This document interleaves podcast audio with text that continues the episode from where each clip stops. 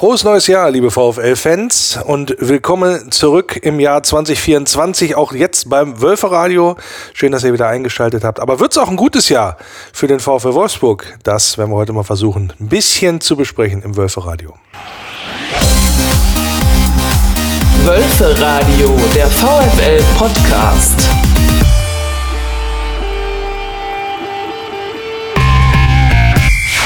Freistoß für die Wölfe so 5, 6 Meter von der Mittellinie entfernt. Ausgeführt von Arnold, wo Meier jetzt versucht, Mele einzusetzen auf der linken Seite. Mainz gegen 1 gegen Leimer. Dribbelt jetzt in die Mitte. Spielt Arnold an, das macht er gut. Zieht mal ab, schönes Ding. Tor!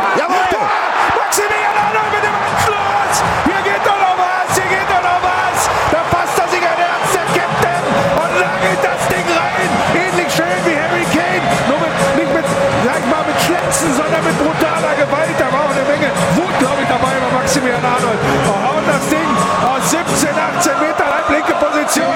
Links ins Tor, keine Chance für Manuel Neuer. Ja, scheißegal. Von denen kann er nochmal drei rein aufs, aufs Tor, wenn er Wut hat. Ganz ehrlich. Und das gefällt Manuel Neuer gar nicht. Der läuft bis in die Hälfte von seinem eigenen Feld, schimpft alle erstmal zu Sau.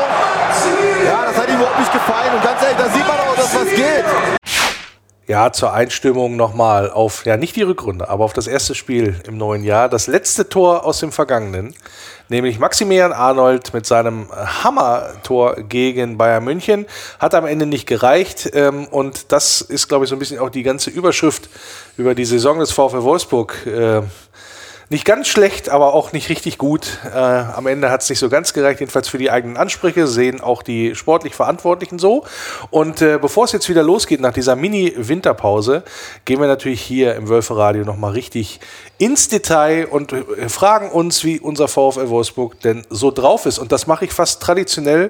Ja, im Sommer haben wir es nicht hingekriegt, weil ich im Urlaub war. Aber traditionell mache ich das vor Beginn und einer Runde immer mit dem Sportchef der Wolfsburger Allgemeinen Zeitung, Andreas Pahlmann. Grüß dich. Hallo, hallo Lenny.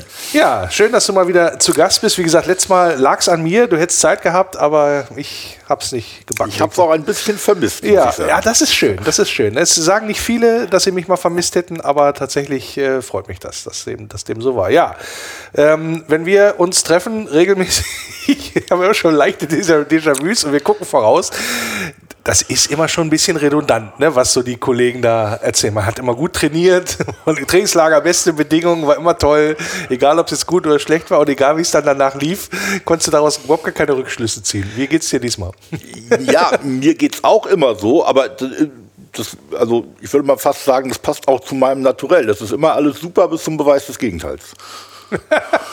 ja, das ist natürlich sicherlich richtig. Aber was man natürlich äh, auch immer sagen muss, ist, ähm, wie viele Erkenntnisse oder wie hoch ist der Erkenntnisgewinn von so einer ja, Vorbereitung? Im Sommer kann man wahrscheinlich immer ein bisschen mehr sagen als jetzt im Winter, aber wie hoch ist der Erkenntnisgewinn? Ihr habt das Ganze ja auch begleitet da in, in Portugal. Ähm, was, was nehmen da die Kollegen auch mit? Was nehmt ihr da mit? Was habt ihr da auch beobachtet? Was ist da sozusagen Stand der Dinge beim VfL momentan, was den Zustand der Mannschaft angeht? Naja, man nimmt immer drei Dinge mit. Das erste ist so das ganz offensichtliche, äh, wie ist die Personallage? Sind Leute wieder gesund, die nicht gesund waren? Ist jemand dazugekommen auf die Verletztenliste oder nicht? In dem Fall ist das hier, ist das hier ja ganz gut. Dann äh, guckst du natürlich auf Sachen wie, jetzt haben wir nur ein Testspiel gehabt, aber du schaust natürlich sieht man, was er vorhat, sieht man, was er personell, taktisch vorhat. Da gab es sicherlich einige Erkenntnisse.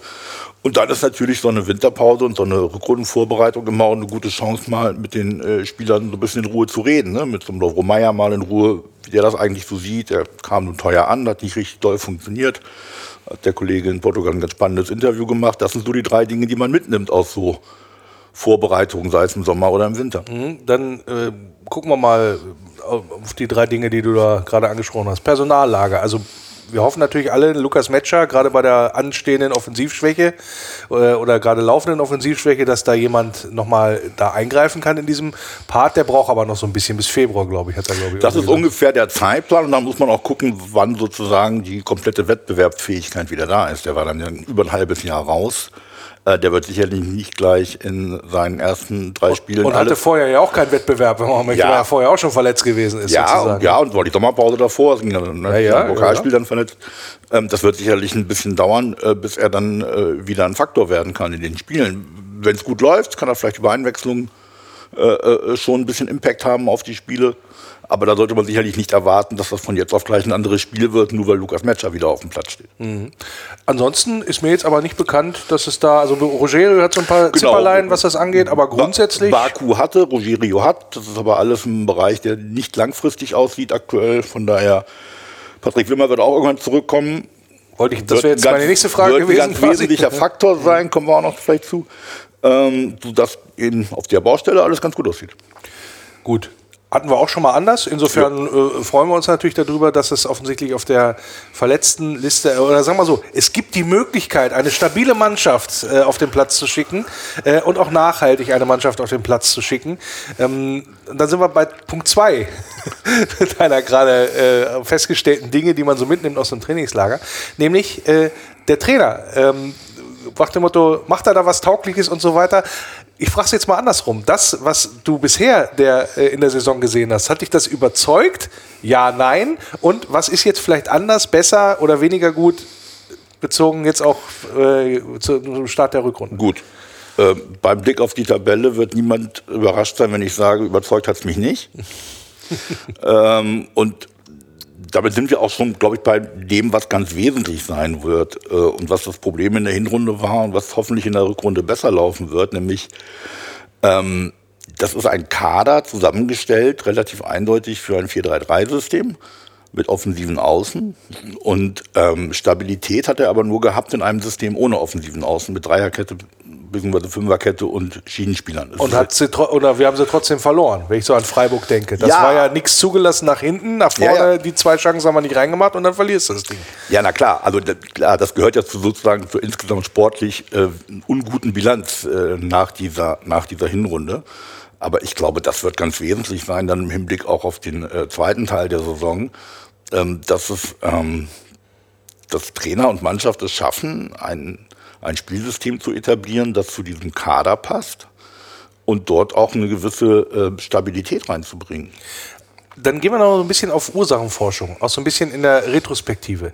Wenn du sagst, und das sehe ich äh, äh, ähnlich, beziehungsweise teile das, du stellst eine Mannschaft zusammen, die für ein 4-3-3 ausgelegt ist. Wurde ja auch immer gesagt, wir suchen schnelle Außen, wir brauchen da entsprechend. Dann hast du Leute äh, verpflichtet wie Paredes zum Beispiel, Wimmer ist so ein, so ein, so ein Beispiel. Thiago Thomas stand jetzt auch im, im, im, oder im Nachgang, wenn man, wenn man so möchte. Da hast du einen Kaminski, der quasi mit so aus, also in einer durchaus auch durchwachsenen Saison da so auch hervorgestochen ist, auch positiv in dem Sinne. Und dann hast du die quasi gar nicht, also bindest du die gar nicht ein in dein Spielsystem. Wie kann denn sowas letztendlich sein? Also wie ist denn das zu erklären letztendlich auch? Naja, also der Trainer erklärt es ja, äh, wenn wir ihn fragen, im Wesentlichen so, dass er sagt, naja, ob ich das jetzt durchwechsle oder so lasse, ob ich äh, das eine oder das andere spiele, es war alles gleich erfolgreich oder weniger erfolgreich. Von daher kann das dann, von daher kann das daran nicht liegen. Das hat sicherlich was zu tun mit, ähm, mit der Personallage. Also, dass Metscher und Wimmer ausfallen, ist natürlich wirklich ganz wesentlich dafür. Das hat auch mit Formschwankungen zu tun. Der äh, Kaminski hat in dem ersten halben Jahr, in den wenigen Einsätzen, die er hatte, auch nicht unbedingt so Das, was kam von der Bank, war wenig, ja, das, das kommt auch noch wie mit dazu. davor. ja. Thiago Thomas sehe ich nicht so unbedingt als reinen Außenspieler. Ne? Der, kann auch, der kann auch zentraler spielen, der kann auch zweite Spitze in einem 4-4-2-System spielen zum Beispiel. Reine und äh, eigentlich vielversprechende Außen sind in erster Linie für mich eher Wimmer, Czerny und Kaminski in der, ähm, in, in der Tat. Ähm, und dann musst du natürlich gucken, wenn du merkst, so richtig funktioniert es nicht als Trainer, dann fängst du natürlich an zu sagen, wo ändere ich denn mal was? Und dann hat er halt eben zwischendurch den Eindruck, dass wenn ich mit drei Innenverteidigern auflaufe, äh, gefällt mir das alles besser. Und auch wenn ich dann die Spiele verliere, ist es vielleicht immer noch dichter dran an dem, was ich eigentlich will. Und äh, dichter dran an erfolgreichen Spielen als andere. Das sorgt dann natürlich dafür, dass, okay, Wimmer war verletzt, musst du irgendwie kompensieren, aber das sorgt dann natürlich dafür, dass so Spieler wie Czerny, Kaminski, Ansätzen auch Paredes und vielleicht auch in Ansätzen, wenn er dann mal außen spielt, Thiago Thomas, nie so richtig in eine, in eine sich Flow Ja, ja, ja. und auch die Abstimmung innerhalb der Offensive dann nicht so da. Also es ist ja gerade dann, wenn du mit äh, so einem System spielst, hängt ja viel davon ab, dass du, dass du weißt, wo der Gegner hinläuft, dass du deinem Mitspieler vertraust, dass er den Zweikampf gewinnt und du sozusagen gleich in der Offensivbewegung bleiben kannst. Das sind natürlich Sachen, die dann alle ein bisschen gefehlt haben. Du hast immer Ansätze gesehen. Du hast fast auch in den richtig schlechten Spielen immer Ansätze gesehen. Ja, so könnte es gehen. Aber nur so für Ah, zehn Minuten, ja, maximal für du eine Halbzeit. Ja, und so bis du das dann wieder gesehen hast, gegen wenn du Pech hast, zwei Wochen. Und das war dann ein bisschen das Problem. Ja, und das ist interessant. Äh, Ich meine, klar, ähm, wir hatten einen Umbruch im Sommer, einen größeren, mit, äh, glaube ich, 25 Transferbewegungen oder so äh, insgesamt, was, was das angeht. Ähm, das, ist, das ist klar, dass sich das nicht so schnell ähm, findet, beziehungsweise hat man gedacht. Und dann hast du einen guten Saisonstart hingelegt, eigentlich bisher. Ähm, und dann ging es ging es kontinuierlich runter, hätte ich jetzt fast gesagt. Du's Wobei ich fand den Umbruch gar nicht so gewaltig. Also das, ich finde, das täuscht ein bisschen. Also man hat natürlich mit, mit Mickey van de Ven und, und Felix Metscher sehr gute Spieler ver, äh, äh, verloren. Aber das sind ja keine äh, Positionen, wo du sagen kannst, da ändert sich die ganze Spielstatik. Mickey van der Ven war ein sehr guter Innenverteidiger.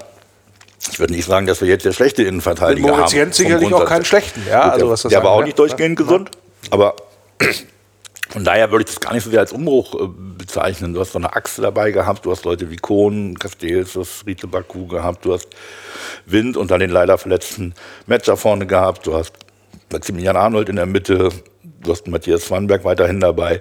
Also fand ich jetzt nicht so, dass das so ein dramatischer, dass das so ein dramatischer Umbruch war.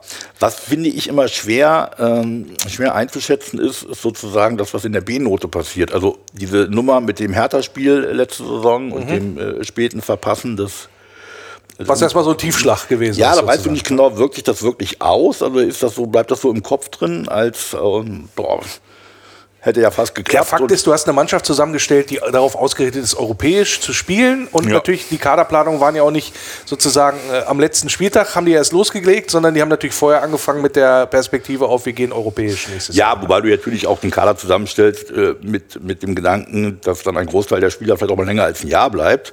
Und der Anspruch, europäisch zu spielen, der ist ja immer da, der ist ja nicht weg. Also das ist, ähm, äh, ist ja auch eigentlich dieses Jahr wieder der Anspruch. Äh, Ja. Wobei es auch insofern logisch ist, letztes Jahr war es Platz 8, dann sagst du dir natürlich, ähm, das soll schon besser werden. Wir wollen einen Schritt nach vorne machen. Zwischenzeitlich hast du trotzdem den Eindruck, aus dem vorhandenen Spielermaterial ist nicht so der richtige Plan vorhanden. Was machen wir damit jetzt so ungefähr? Also da, da war viel Rotation, viel Wechsel. Ist ja jetzt auch nochmal betont worden, auch von Marcel Schäfer, äh, dass es da eine klare Vorgabe gibt. Zum einen ähm, natürlich als Lehre daraus, was ähm, aus der Analyse der, der, der bisherigen Hinrunde da mitgenommen hat. Wir brauchen mehr Kontinuität. Ja, also nicht mehr so viel Rotation, Wechsel hast du nicht gesehen. Ja, wobei ich kurz einhaken darf. Es geht ja nicht nur um die äh, Kontinuität sozusagen im Personal, das du spielen lässt. Wir haben ja auch Leistungsschwankungen gesehen. Das ist richtig, das ist das Zweite. Das wollte ich, lass, mich doch mal ausreden. Das, das also die, die Analyse bestand von wegen diese, diese Kontinuität, syst- systematisch als auch vom personellen Wechsel her, das muss sozusagen aufhören, damit wir wieder in die Erfolgsspur kommen. Das ist sozusagen in die Richtung analysiert worden. Und das Zweite ist, jeder hat gefälligst mehr an seiner Leistung zu schrauben, dass, also, dass wir diese Leistungsschwankungen, die wir sie haben, von ja, die ja fast innerhalb eines Spiels mitunter stattgefunden haben, dass die sozusagen reduziert worden sind. Das ist sozusagen die, die Analyse, die da vorgenommen worden ist insgesamt. Und äh, die kann ich durchaus teilen in dem Sinne.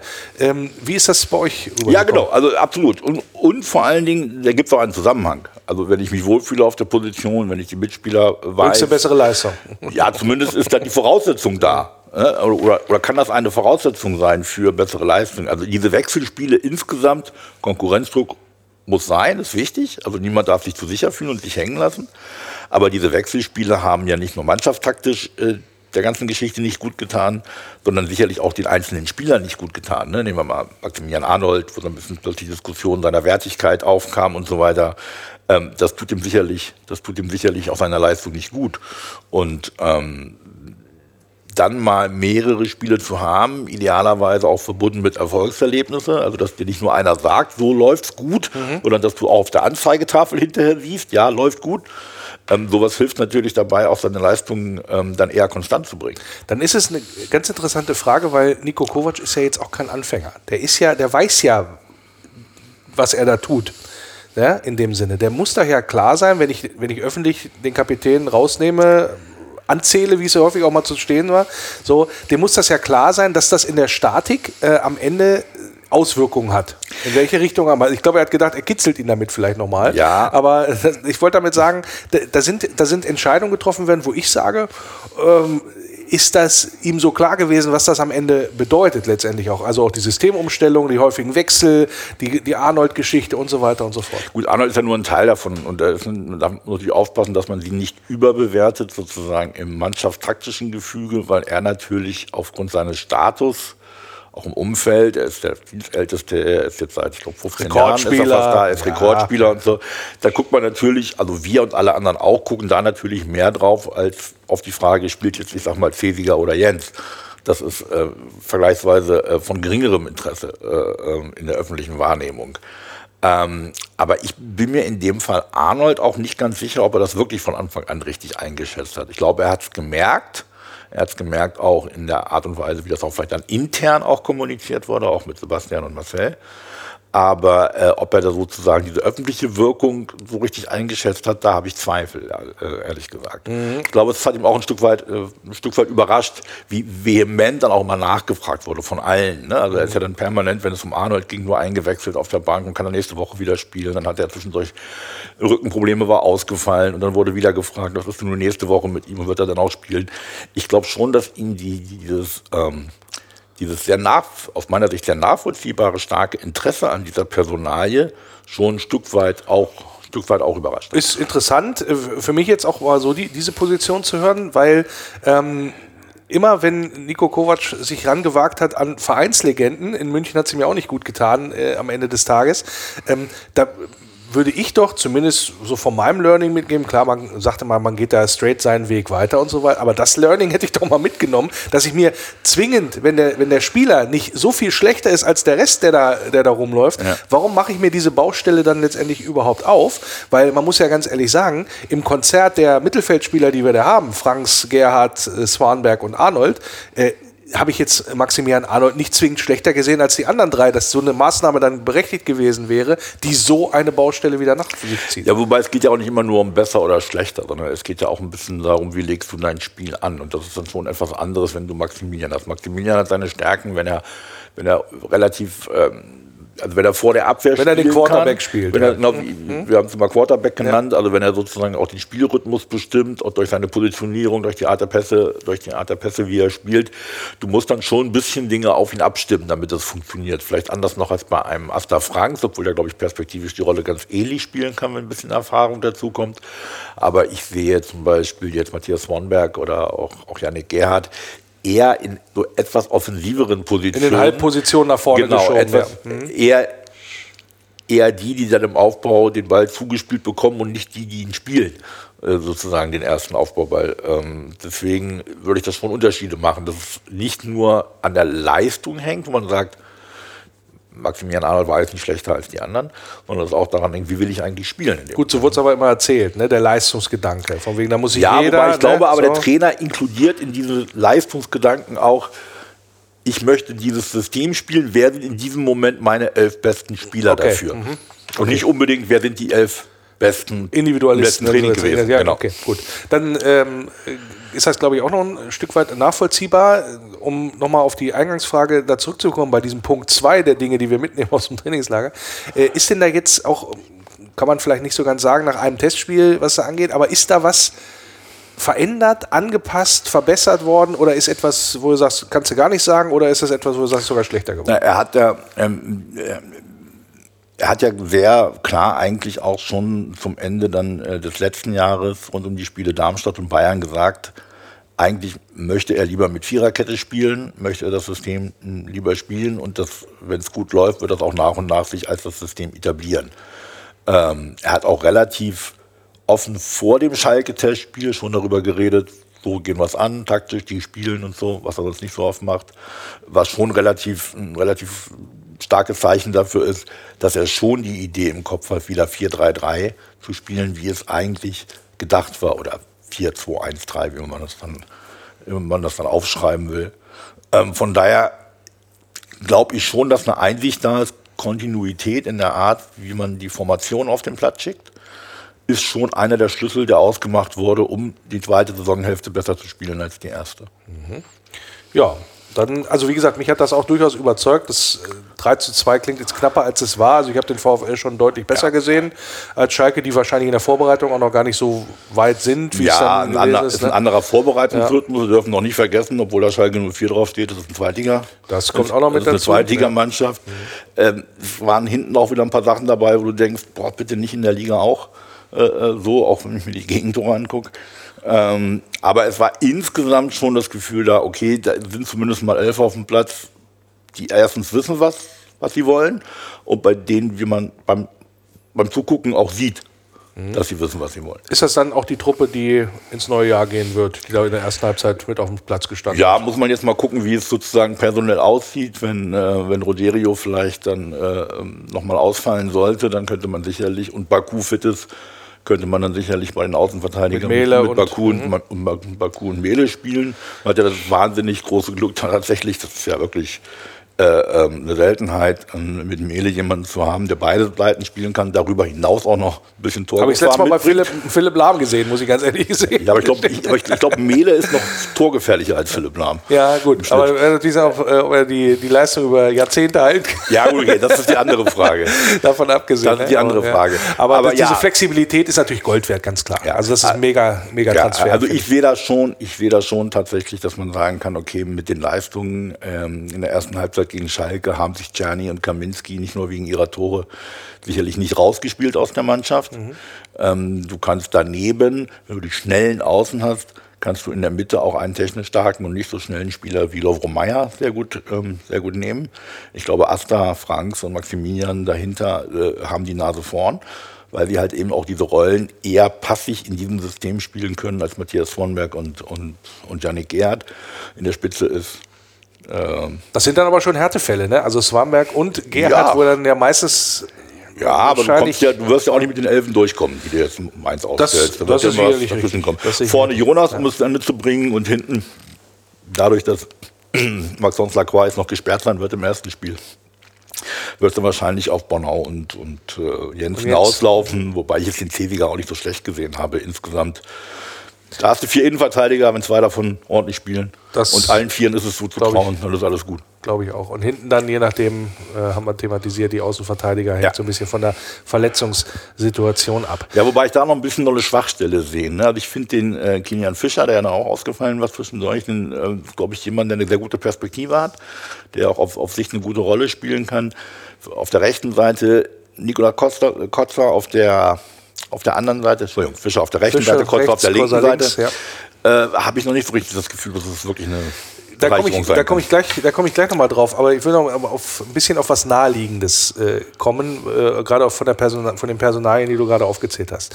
Äh, Lovro Meyer als Königstransfer, ja gerne tituliert, äh, endlich mal wieder ein, was heißt endlich mal, aber mal wieder ein, ein Spieler im, aus dem oberen Preisregal, hat der VfL längere Zeit nicht bedient, ist ja auch nicht der, der grundsätzliche Weg. Äh, Marcel Schäfer hat es ja auch nochmal betont, grundsätzlich, dass man von diesem Weg, wir äh, verpflichten jüngere Spieler, entwickeln sie weiter, verkaufen sie für teurer Geld, als wir am Ende für sie bezahlt haben. Bei Meier hat man den umgekehrten Weg, nachvollziehbar, äh, ist ja auch entsprechend erklärt worden, ähm, dass man in dieser Situation auch da mal in dieses Regal dann ge- gegriffen hat. Der ist jetzt gekürt worden, ich weiß jetzt gar nicht was vom Kicker oder so, zum Flop der, äh, zum einem der Flop-Spieler der Hinrunde. Am Ende teilst du so ein hartes Urteil, was das angeht, oder ist das so ein Ja. Punkt, der muss, der muss noch, der muss sich halt, da muss noch ein bisschen sich finden. Ja, du hast von dem Interview gesprochen, was ihr da geführt habt. Ja, und der ist ja auch, also der auch klar äh, mit einer gewissen, also in der Lage gewesen, auch die Sache auch ganz gut selber zu reflektieren und die Sache auch sich selbstkritisch zu sehen. Ähm, Wortwahl hin oder her, ja, er ist ein Flop, natürlich. Also, weil ähm, er von seinen Möglichkeiten erstmal viel mehr mitbringt, als das, was zu sehen war. Und weil er auch, glaube ich, seine, ähm, seine Leistungsfähigkeit noch nicht so abgerufen hat. Du siehst immer wieder in Momenten, dass es ein ganz, ganz ähm, ein unglaublich spielintelligenter äh, ein Spieler ist, der eine gute Positionierung hat, der auch einen guten Abschluss haben kann, der technisch Dinge lösen kann. Was ihm halt wirklich fehlt tatsächlich, da musst du halt gucken, wie du ihm das einbaust, ist so diese unmittelbare Antrittsschnelligkeit. Also dieses drei, vier Meter sich Platz schaffen, äh, vom Gegenspieler absetzen, das ist nicht so seins. Aber wenn du ihn in der zentralen Position hast, ich sag mal, wirklich in einem 4-2-3-1, also auf der klassischen Zehnerposition hinter einem Stürmer, dann glaube ich schon, dass das jemand ist, der mit ein bisschen Gewöhnung an die, an das Spieltempo der Bundesliga und ähm, an, auch an die Art, wie die eigene Mannschaft spielt, gerade auch wenn du dann die Flügel besetzt, ist das schon jemand, der mit, äh, mit seinem Anteil an einem guten Kombinationsspiel schon ein Faktor sein kann. Ja. Ich, also ich bin sogar guter Dinge, dass es wird. Ja, also ho hoffe ich, hoffe ich auch, dass er da noch ein bisschen besser ankommt. Ähm, ich würde das, ich finde den, den Titel Flop finde ich ein bisschen zu hart, muss ich ganz ehrlich gestehen. Klar, die, die, wenn man die Transfersumme da so ein bisschen gegenhält, ähm, dann kann man das vielleicht so titulieren. Ich bin aber der Meinung, ähm, die ganze Mannschaft hat enttäuscht. Und weil er halt diese, ja. diese ähm, Transfersumme auf seinem ja. Rücken trägt, äh, guckt man natürlich da ein bisschen genauer drauf. Ja. Aber man kann in diesem Gefüge, glaube ich, da auch keine Wunderdinge äh, erwarten, weil er aus meiner Sicht teilweise ein Systemopfer ist, immer wieder auf die Flügel ausweichen musste, ist nicht sein, sein Ding. Du hast die Antrittsschwäche angesprochen, da fehlt ihm dann tatsächlich die Geschwindigkeit. Ähm, mich erinnert der immer ein bisschen an, an Zwetschge, muss ich ganz ehrlich sagen. War auch ein Spielertyp, der technisch unwahrscheinlich stark war, spielintelligent, auch nicht der schnellste, was das, was das angeht. Aber der hat eine ganz klare, eine ganz klare Zehn gespielt. Ja. Und wenn du dann, wenn du den Meier das nicht spielen lässt, dann beraubst du ihn komplett seiner Stärke. Weil was man gesehen hat in ganz vielen Spielen, aus meiner Sicht, der hat den Ball gefordert, der wollte immer was damit anfangen, der hatte aber niemanden ein Stück weit, mit dem er, dem er hätte was entwickeln können in dem Sinne, geschweige denn mal in der, ähm, in der gefährlichen Zone. Und dann solche Aktionen wie gegen Freiburg, wo er aus fünf Meter das Ding da rüber semmelt. Gut, Woche drauf macht er ein Siegtor, also so ist dann, so ist dann mal der Fußball tatsächlich auch. Ne? Aber das sind natürlich Dinge von einer, von der Klasse eines solchen Spielers, die man eigentlich erwarten kann, dass da, dass da eine bessere Entwicklung stattfindet. Den, wie siehst du es? Also den Vergleich mit äh, Zwetschke, also für die jüngeren Zuhörer, Sestan Medimovic, Spielmacher der Meistermannschaft von 2009, äh, die sind schon durchaus ein Stück weit zulässig, weil ähm, Svetschke halt auch diese Fähigkeit hatte, obwohl er selber überhaupt nicht schnell war, konnte er das Spiel schnell machen. Die um ihn rum waren schnell. Nein, nein, er war auch gedankenschnell. Ja, er war gedankenschnell. Genau. Er hat ja, er hat ja den den Passweg schon gesehen, bevor ihn alle anderen gemerkt haben und hat ja. so entsprechend auch die beiden Stürmer da vorne mit Grafit und, und Edin Dzeko äh, gut einsetzen können. Das war natürlich ein, ein, System mit Raute, mit zwei Stürmern. Das ist natürlich nochmal was anderes. Wo die anderen auch gearbeitet haben. Wo, er meist ja. drei Arbeiter um sich herum hatte. So sieht's ne? aus, ja, äh, genau. Äh, das war natürlich schon äh, etwas, war auch ein bisschen anderer Fußball, mhm. wo du das auch so machen konntest, weil du nicht dieses Gegenpressing hattest, das laufintensiv ist, was du in der, der Regel Fußball hat sich auch weiterentwickelt. Äh, da kannst, das kannst du, glaube ich, mit, also ich weiß nicht, ob die Meistermannschaft von 2009 mit, diesem, mit dieser Spielanlage heute so erfolgreich wäre, wie es gewesen ist. Würde ich, äh, hat tatsächlich Fußball einfach weitergedreht. Ja, wäre die wahrscheinlich nicht. Nichtsdestotrotz glaube ich nach wie vor, zum einen, dass ihm so ein bisschen dieser Antritt fehlt, ist tatsächlich etwas, wo ich sagen würde, wenn er den hätte, dann wäre er, wäre er vielleicht nicht für 25 Millionen nach Wolfsburg gegangen, sondern für 50 irgendwo nach England. Ähm, äh, dass du aber tatsächlich in einem System, das funktioniert mit schnellen Außen, äh, mit guten Umschaltmomenten, die ihm auch die Möglichkeit dann geben und den Raum geben, seine Ideen äh, dann hat er das Füßchen. zu bringen, dann hat er das Füßchen dafür, ja. ja. Und das war auch schon sichtbar. Halt wie bei vielen anderen Dingen, die auch sichtbar waren, nicht, Zu oft, wenig. nicht oft genug. Genau. ja, also wie gesagt, da bin ich mal sehr gespannt in diese Richtung, ob da auch dann, muss man klar sagen, der Knoten dann irgendwann auch nochmal platzt, was das angeht. Ähm, wie gesagt, gewollt ist es, aber äh, oder, oder konnte ich ihm, konnte ich ihm jedenfalls nicht absprechen, wie übrigens der gesamten Mannschaft, weil der Wille, ähm, ja. was zu arbeiten, also ja. das, was wir in der Vergangenheit immer auch bemängelt und äh, vermisst haben, äh, gerade was so das die läuferische Bereitschaft angeht, die Mannschaft arbeitet ja. ja. Es funzt halt noch nicht so richtig im Miteinander. Deswegen fand ich es auch gut und richtig, auch trotz der kurzen Zeit, da mal nach, nach Portugal zu fliegen, ähm, um dann mal sich auch vielleicht als Mannschaft noch ein bisschen mehr zu finden und zu festigen. Wie ist denn das, das Thema Mannschaftsgeist dazu einzuordnen? Ja, ja, wobei das also, glaube ich, von unserem Eindruck her jetzt nie wirklich schlecht war. Aber es ist natürlich klar, du machst so ein Trainingslager ja nicht nur, weil der Rasen grüner ist in Portugal im Januar wärmer, als, als in Wolfsburg, weil alles schon wärmer ist, sondern um so ein bisschen auch dieses Pfadfinder-Camp-Gefühl mal für ein paar Tage zu haben.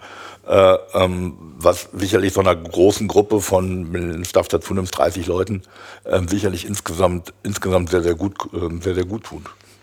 Das gilt aber immer und für jedes Trainingslager. In dem Fall aber glaube ich, ist dieser Effekt, weil es eben nur noch höher weil es effizient ja. nur fünf Trainingstage waren, ist glaube ich der prozentuale Anteil sozusagen dieses Teambuilding-Effekts fast noch größer ja. als Weil Frage, das, wie das, ist ja, das ist ja der? Punkt, der, der mir am meisten und wenn ich mich mit äh, vielen Fans unterhalte, ähm, der uns am meisten immer irritiert hat, muss man ganz ehrlich gestehen. Du hast eine wirklich talentierte Mannschaft. Die, die, die Truppe kann ja was. Das ist ja, das ist jetzt, sind ja keine, äh, keine Rumpelfüßler. Die können ja tatsächlich Fußball spielen. Die Mannschaft ist auch zusammengestellt worden, um mehr und besseren Fußball zu spielen, muss man ja auch sagen.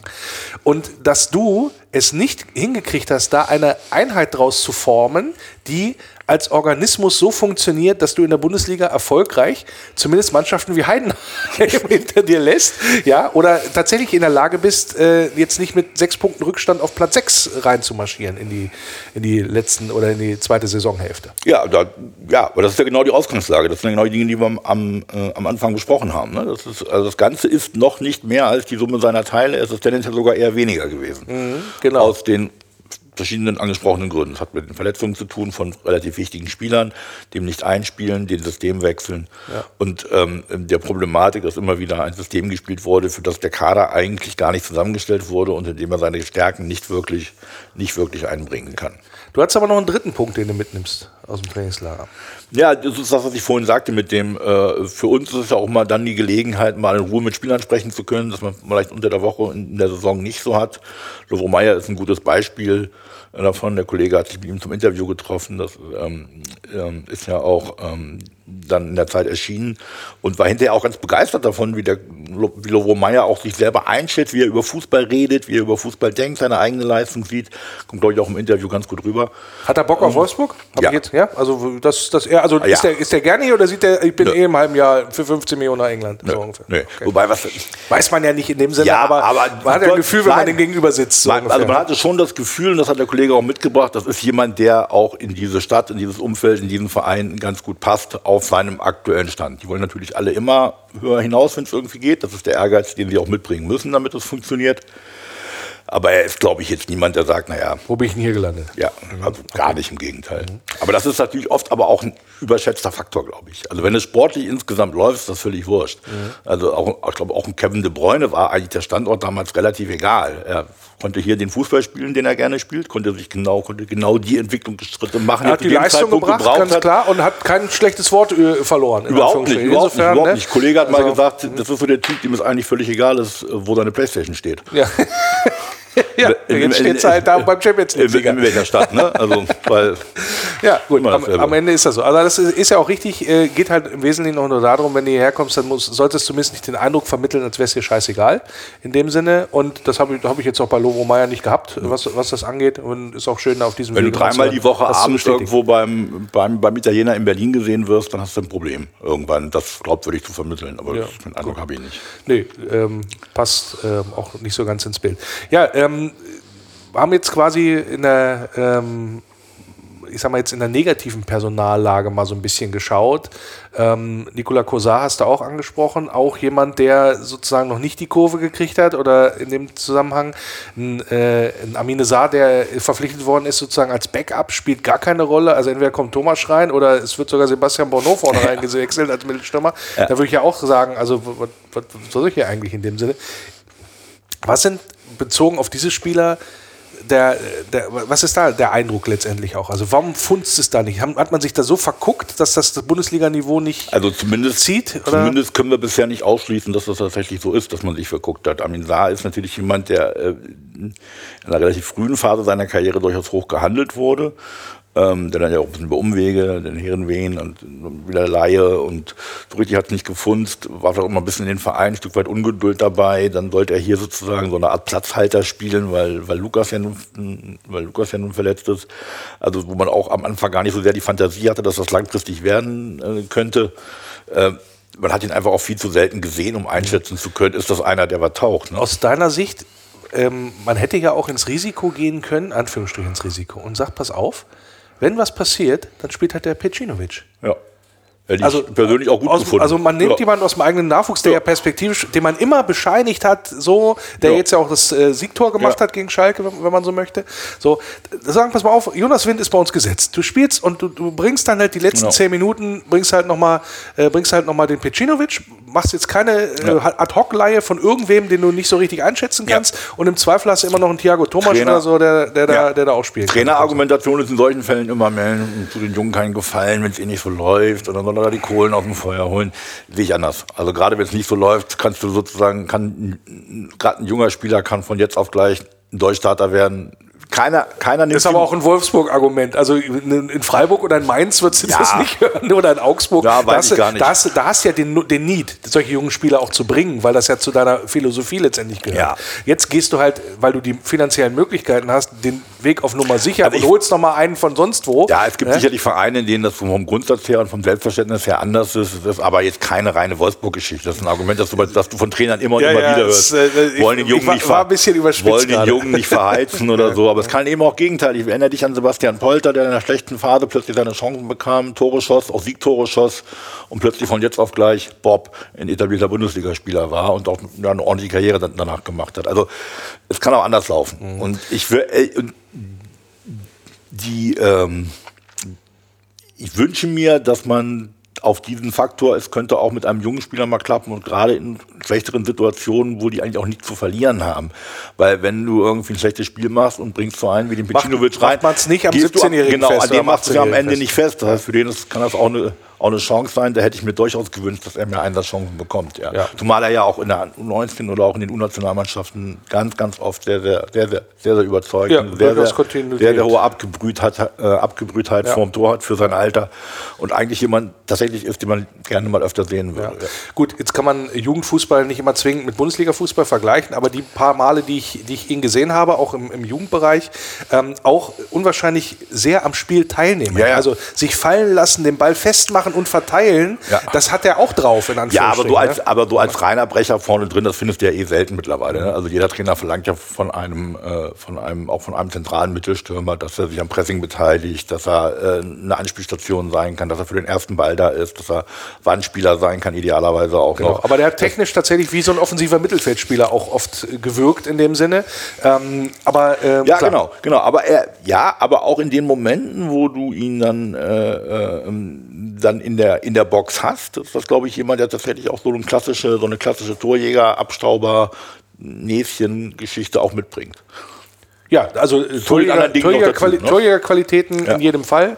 Und äh, hat er ja durchaus auch in den Jugendnationalmannschaften in, unter Beweis gestellt. Und äh, da hoffen wir natürlich dann auf. Also ich würde ihn gerne, würde ihn gerne mal sehen. Debütiert hat er ja, glaube ich, schon. Ne? Ja, ja. Das das, ich Ein paar Minuten hat er gesammelt. Genau, ich habe jetzt nicht so die, äh, also wir haben ja ein, durchaus Debütanten gehabt, so ist es ja jetzt nicht. Ähm, das finde ich auch äh, sehr, sehr schön. Ähm, wo wir da gerade bei diesem Thema sind, das Thema David Udogu mit den Gerüchten, jetzt U17-Weltmeister geworden, ähm, Vertrag ja noch verlängert äh, vor Weihnachten, in Anführungsstrichen. Ähm, und dann zu sagen, ja, aber eigentlich gucke ich mich schon mal um, wo es wo es weitergeht. Ist das mehr als ein Gerücht aus deiner Ähm, Sicht? Nee, also ta- tatsächlich nach aktuellem Stand nicht. Und das soll ja auch angeblich nur so sein, dass er sich dafür interessiert, vielleicht nach England zu gehen. Das ist ja auch seinem, Irgendwann mal in seiner das hat Karriere, Ja auch seinem, oder ja, ja, also das, ist, das ist ja kolportiert worden, dass er aktuell das gerne machen würde. Ähm, das ist, das habe ich aus seinem Mund jetzt noch nicht gehört. Und äh, bevor ich das bewerte, würde ich dann gerne mal aus seinem Täter, Täter ja auch äh, nicht, nicht gut dran in dem Sinne. Mund. Er hat im Gegen, also er hat ja noch, als nach seiner Rückkehr von der WM ja noch gesagt, dass er Geduld mitbringt und sich gerne hier in Wolfsburg erstmal durchsetzen möchte und nur gucken möchte, wie weit es geht. Da macht es ja keinen Sinn, jetzt irgendwo hinzugehen, wo er dann vielleicht nicht noch, noch weiteren Weg hat. Das stimmt, wobei Äh, natürlich äh, jetzt zu- vier, vier gestandene Aber- Innenverteidiger vor der Nase haben, da wird es natürlich schwierig. Das ne? ist ja kein, also David Odogo ist nicht Teilnehmer am Konkurrenzkampf der Bundesligamannschaft. So sieht's aus. David Odogo ist ein sehr, sehr guter U19-Spieler, der ambitioniert dort äh, ähm, ähm, seine Rolle spielt und jetzt von jetzt nur, nur in Häkchen nur, weil er U17-Weltmeister äh, geworden ist, gleich zu fordern, jetzt muss er auch in der Bundesliga spielen, ist natürlich kompletter Blödsinn. Hat äh, Marcel Schäfer auch so formuliert, die alle, er hat jetzt nicht nur David Ja. genannt, sondern er hat alle äh, U17-Weltmeister da, sie, haben den, sie sind den Nachweis, dass sie Bundesliga-Tauglichkeit haben, noch schuldig.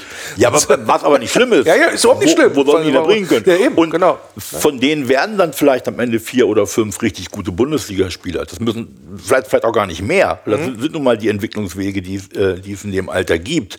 Und der eine schafft vielleicht mit 18 den Durchbruch, der andere mit 24. Das kann, das, da ist ja jeder Karriereweg immer äh, völlig. Seid ihr Medien völlig natürlich schuld, die ihr sofort dann so einen U17-Weltmeister gleich in die Stammelf der Bundesliga schreiben? oder? Nein, das tun wir ja nicht in dem Fall. Na, aber, ihr nicht, aber generell. ja, na, ich glaube, das ist gar kein Medienphänomen. Das ist eher so ein, das ist eher so ein Fanphänomen. Ne, dass man, dass man, oder auch dieses, so, auch so ein, eigentlich auch so ein soziales Netzwerk-Phänomen. Äh, Phänomen, Ja, der, ne? ist, der ist der U17-Weltmeister, der, Der muss, der, der schießt jetzt in der und die Bundesliga alles sind kurz ja eh und alle klein. blind und Schäfer hat keine Ahnung und, und, und, und, und, Okay. und, und überhaupt. Also das, das Problem ist, wenn man sozusagen sich so ein, sich so ein Stimmungsbild aus den sozialen äh, Netzwerken holt, wo äh, ein sehr großer Prozentsatz ja, einfach nur Quatsch ist, was da steht, von Leuten, die gar keine Ahnung haben, ähm, dann, ist, dann verzerrt sich das natürlich sehr, sehr stark. Aber nichtsdestotrotz, er ist ein guter Spieler für seine Altersklasse. Wir haben nicht viele in den letzten Jahren gehabt, die im U-Bereich äh, ähm, für den DFB gespielt haben, also nicht viele Wolfsburger äh, und dort auch Leistungsträger waren oder auch überzeugt haben, Stammspieler starke Leistungen gebracht haben. Und dass wir jetzt ausgerechnet einen in einer Mannschaft haben, die dann auch noch diesen Erfolg hat, das ist schon toll. Das ist super. Ja, und das kann man so. auch mal für sich dann so nehmen, ohne gleich daraus zu folgen, jetzt muss der aber Jetzt morgen aber. schon gegen Borussia Dortmund spielen. Ja. Die, den Leistungsstand der Mannschaft haben wir abgehakt. Wir haben über die Leute, die nicht so richtig performt haben bisher in, im Saisonverlauf, wir haben über Jugendspieler gesprochen. Wer hat dich denn überzeugt aus der Mannschaft? Wer hat denn positiv herausgestochen aus diesem... Ich merke an der langen Pause, Ja, also, ja, ja, dass wir- nicht so viele Dass, offensichtlich. dir, dass, dass mir keine spontane Antwort einfällt, Ja, das ist, sagt schon alles, ist ja ne? auch schon eine Antwort. Ich äh, denke noch mal eine Sekunde äh, drüber nach. Ähm, ähm, ich sag- man kann natürlich, ich könnte, könnte mir einfach mal sagen, Jonas Wind hat eine ausreichende Anzahl an Toren geschossen. Das ist schon mal okay. Ist jetzt vielleicht ein bisschen zu schlicht. Ähm, Maxence Lacroix hat äh, so ein bisschen wieder Spiele gehabt auf seinem alten Level. Das fand ich äh, eine gute Sache. Und äh, wir sprachen schon Du meinst, weil er die rote Karte wieder gesehen hat? ja, Ja, möge er äh, mir verzeihen. Ja, das war ein blöder Stockfehler, den er dann blöd, noch blöder ausgebügelt hat. Ähm, das passiert. Dem Er- er hat Kartoffelacker da. zufällig heute nachgeguckt. Er hat übrigens, der hat ja neben seinem Platzverweisen hat er nur eine gelbe Karte gesehen in der in, in der Hinrunde. Wenn, dann ist es richtig dumm gelaufen. Also, ne? Genau. Äh, und dann äh, finde ich, dass der ähm, Joachim Mehle äh, Spieler ist, der dem der der ganzen Danke. Sache sehr sehr gut tut. Wenn du es gesagt hast, wenn du es jetzt nicht gesagt hättest, hätte ich es gesagt, das ist für mich derjenige, der am meisten überzeugt hat, ähm, der links wie rechts, äh, ne? kann links wie rechts, ja, um nochmal den seligen Franz Beckenbauer zu ehren an dieser Stelle, äh, tatsächlich äh, da überzeugt hat so flexibel einsetzbar, manchmal sogar innerhalb eines Spiels Ja. von einem auf die andere Seite rübergegangen. Also das ist wirklich, wirklich klasse. Der macht da Dampf, der macht nach hinten zu, der ist auch durchaus torgefährlich, wie wir ja, Ja, gesehen und, haben. und es ist ja, etwas, was man beim im modernen Spiel immer häufiger sieht, dass je nach Spielsituation von den Außenverteidigern, die früher nur in der Linie klebten, auch mal verlangt wird, Von- sozusagen nach innen zu Ja, ziehen, ja. sich da auch im Spiel zu beteiligen, womöglich sogar aus, in, in Abschlusspositionen zu kommen aus der Rolle ähm, heraus. Früher gab es den abkippenden Sechser, jetzt gibt es mittlerweile den Einkippenden, äh, Dreier oder was? Einkippenden Außenverteidiger. Ja, aber das ist das etwas, das du tatsächlich immer, immer häufiger siehst, ne? dass du im Spielaufbau die, äh, einen der beiden Außenverteidiger Ja. oder beide immer mal weiter in die zu sehen in der Endphase von Hansi Flick, wo das dann Josua Kimmich spielen sollte, der dann rechts hinten und dann immer in die Mitte gezogen ist. Aber damit machen wir so- jetzt ein komplexes Thema Ja, ja, auf, dass, das- die, dass die Sendezeit bei weitem Das, wird. das stimmt. Ich wollte nur quasi auf, diese, auf das veränderte Aufgabenprofil der Außenverteidiger Ja, ja. nochmal äh, eingehen. Also Mele und wo wir ohne Jonas Wind stehen würden äh, mit seinen Toren in dieser Saison, möchte ich gar nicht drüber nachdenken. Wobei ich bei gesagt, ne? Mede mir immer noch nicht sicher bin, trotz der Tore und auch der Art, wie er sie gemacht hat, ob das ein klassischer Neuner ist. Du meinst Wind? Ja, das Mele Entschuldigung, Mede, ja. Entschuldigung. Bei Jonas Witt nicht sicher bin, ob das ein klassischer Neuner Nein, ist. das ist, ist, er, ist er nicht aus meiner Sicht. Der ist einer, den musst du so ein bisschen hängend spielen lassen. Ja, aber jetzt Ja. wir- spannende, spannende Frage in dem Zusammenhang. Ich sage gleich, ich habe auch keine Antwort. Wenn du denn 4-2-3-1 spielst und äh, Lukas Metscher ist wieder gesund, hast du eigentlich keine Position für Jonas Ja, Wind. deswegen bin ich ja immer noch ein Fan des 4-4-2 mit Raute. Ja, tatsächlich, weil dann hast du die Stärken der Spieler. Du hast die Arbeiter im Mittelfeld, tatsächlich. Du hast äh, sozusagen vorne die zwei Spitzen. Ja, aber dann hast du ja wieder keine Außenstürmer. so sieht's aus. Das ist, ich sage mal, aber das ist das, wo, wo, wo ich persönlich immer sage, äh, da, das würde ich mir am liebsten angucken, weil du hast es in der, mit, den, mit den starken Spielern in aber, der Zentrale ja, und den zwei Stürmern. aber es muss ja einen Grund geben, dass das so selten gemacht wird. Ja, ich glaube genau deswegen, weil in der Mitte am wenigsten Platz ist. So und das ist halt, das ist halt der Punkt, wenn du dann nicht in der Lage bist, glaube ich, diese, diese Umschaltmomente zu kreieren, sondern weil viele Mannschaften gerade in den Bereichen, die wir ja hinter uns lassen müssen, um überhaupt da oben ranzukommen, die sind unwahrscheinlich schwer mit einer Raute zu bespielen. Ja. Also die, die Heidenheims kann sein, und ja. Freiburgs und Ja. äh, Mainzes Ja. dieser Welt, das sind halt die, die darauf angelegt sind, de- dein Spiel erstmal kaputt zu machen. Und die stehen natürlich so selber so tief, wie du selber spielen möchtest. Aber so gegen, gegen Mannschaften, die ein bisschen höherwertig unterwegs sind, ist das für mich eigentlich mal ein massiertes Zentrum. Wobei ich dir in Ja. einem Punkt recht gebe, wir sprachen, glaube ich, schon mal hier äh, in dieser äh, äh, Konstellation darüber. Ich persönlich mag das als Spielsystem auch gerne aus, aus verschiedenen Gründen. Ja. Aber es ist auch aus genauso vielen Gründen ist es auch tatsächlich oft nicht das Mittel der Wahl, um äh, die Gegner zu Also bespielen. da bin am, ich bei Ende, dir. Ja. am Ende wird es, glaube ich, so sein, entweder Wind oder Matcher. Ja, oder du hast den einen noch für die Brechstangenoption kurz vor Schluss. Oder du machst mal wirklich mit einer flachen Vier, dass du halt sagst, okay, wir müssen mal äh, noch offensiver spielen, dass du wirklich zwei Flügelstürmer und zwei Mittelstürmer einsetzt. Hast du wieder die Frage, ist ja nicht verkehrt. Hättest du aber wieder keinen Platz für Lovro Meyer. Ja, genau. Jetzt die, also es sind, sind, sind, spannende, sind spannende Wir Perspektiven. liefern schon ne? wieder dem Trainer Argumente für viele Umstellungen. Das ist richtig und das wollen wir nicht tun. Aber wir wollen zum Schluss nochmal logischerweise die Frage stellen, die ich immer stelle äh, am Ende unseres Gesprächs, nämlich, was ist denn drin für den VfL Wolfsburg noch in dieser Saison? Also Platz 10 ist, glaube ich, will mich da, ich gucke da ja nicht drauf auf den, auf den Scheiß da, auf die Tabelle, weil es mich immer so frustriert, wenn ich dann noch sehe, wer da vor uns alles rumgeht. Heidenheim ist direkt vor uns. Ja, aber auch so diese Frankfurts dieser Welt und ah, das ist Boah, alles so nervig. Ich frage mich, mich ärgert halt auch so massivst, ganz ehrlich, äh, wir, was wir ähm, sowohl an, an, an Manpower als auch an, an finanziellen Mitteln äh, da seit Jahren sozusagen Anfang zur Verfügung, zu, zur Verfügung haben. Ähm, und eine überragende Saison spielt dann Stuttgart mit wesentlich weniger Mitteln. Ja. So, so eine Entwicklung würde ich mir mal beim VfL Wolfsburg wünschen und frage mich immer, warum das an anderen Standorten. Also ab und ne, zu haben so- wir die ja gehabt. Ne? Ja, ab Glasner in die Champions League. ja, aber das war auch, also erstmal war es ja die Zeiten der, äh, der Pandemie, wo das dann in Anführungsstrichen nicht so jeder mitbringen konnte oder so fühlen konnte auf der einen Seite. Und auf der anderen Seite natürlich dann auch so ein, das war ja auch kein schöner Fußball, den wir unter Glasner gespielt haben mitunter. Also das war ja durchaus, äh, ja, es war erfolgreich am Ende, aber es war, ich, ich erinnere an Diskussionen, die wir, glaube ich, auch hier an dieser Stelle geführt haben. Also das hatte ich jetzt auch nicht vom, vom Nein, Sitz geholt, nein, nein, ja, was das angeht. Ne? Also wenn der VfL richtig schönen Fußball gespielt hat, dann hat er auch einen Titel geholt. Ja, gut, dann das passiert halt ein Stückchen weit zu wenig. Ist, ist nur ein kleiner Exkurs. Wie gesagt, ich frage mich das immer, wieso sowas dann jetzt ausgerechnet in dieser Saison in Stuttgart möglich ist und bei uns mit eigentlich doch besseren. Freunden, ne? Also hast du immer irgendeinen Verein, So. der sozusagen nach, plötzlich nach oben rauskommt. Union Berlin war ja auch so ein Beispiel, ne, die, ja, die aber beschissenen. Fußball gespielt haben. Für Stuttgart spielt einen passablen Fußball dabei, was das angeht. Aber ähm, ich schweife schon wieder ab und wollte eigentlich darauf kommen, was ist denn drin? Nee, ich finde find gar nicht, dass das ein Absch- Abschweifen war, weil genau darum geht es. Du hast in der Liga hast du natürlich eine Mannschaft wie Stuttgart, die sozusagen overperformt. Ähm, du hast aber dahinter ganz viele Mannschaften, die immer noch Wundertüten sind, auch nach 16 Spielen. Also du weißt nicht, Gladbach kann ich überhaupt nicht einschätzen, inwieweit das in Selbst Borussia Form Dortmund kann ich nicht einschätzen, das. Ja, wobei ich aber da, das ist, wird wahrscheinlich aber nicht das Tabellengefüge sein, um das wir dann, äh, um, um das wir dann spielen. Aber Frankfurt finde ich schwer einzuschätzen, immer noch. Äh, jetzt mit Trainer Dino Topmüller. Ich finde Gladbach wahnsinnig schwer einzuschätzen. Äh, bei den Freiburgern bin ich mir auch nicht sicher, ob die bis zum Ende eine ordentliche Saison durchhalten werden oder ob es da vielleicht auch nochmal Schwankungen gibt. Du, die, bei denen, die international spielen, musst du gucken, gibt es da Wechselwirkungen vielleicht dann. äh, Afrika Cup äh, wird für mich ein sehr interessanter weitergeht. Faktor sein, tatsächlich auch. Ja, wäre aber eher zu unseren Gunsten, weil wir haben keine afrikanischen Richtig, Spieler, genau. aber ist Ja. natürlich immer wieder ein Thema, wenn der ist. Ne? Klaus Allers hat damals mal gesagt, wenn du keinen Ärger haben willst mit Abstellung für afrikanische Spieler, dann hol halt keine, Hole Afrikaner, keine. keine afrikanischen Spieler. Das ist aktuell der Stand. Also von daher würde ich sagen, na klar, es ist, es ist mehr drin auf, aufgrund der der Instabilität der Konkurrenz, es ist mehr drin, als man eigentlich aus Tabellenplatz und Punktzahl hochrechnen könnte. Theoretisch zumindest. Ja. Wir sind wieder am Anfang, wir sind optimistisch bis zum Beweis des Gegenteils. Also die Möglichkeit, da noch in die Plätze 6, 7 reinzuriechen, ist da. Wobei dieses Jahr die Konstellation im DFB-Pokal ja so ist, dass es eine relativ große Wahrscheinlichkeit hat, dass du wirklich Sechster, äh, relativ große Wahrscheinlichkeit hat, dass du wirklich Sechster werden musst, um, Ja, um europäisch Ja. zu spielen, was die Aufgabe noch mal ein bisschen anspruchsvoller macht, möglicherweise zu anspruchsvoll. Ja, und das heißt, deine Prognose mit Europa wird schwer.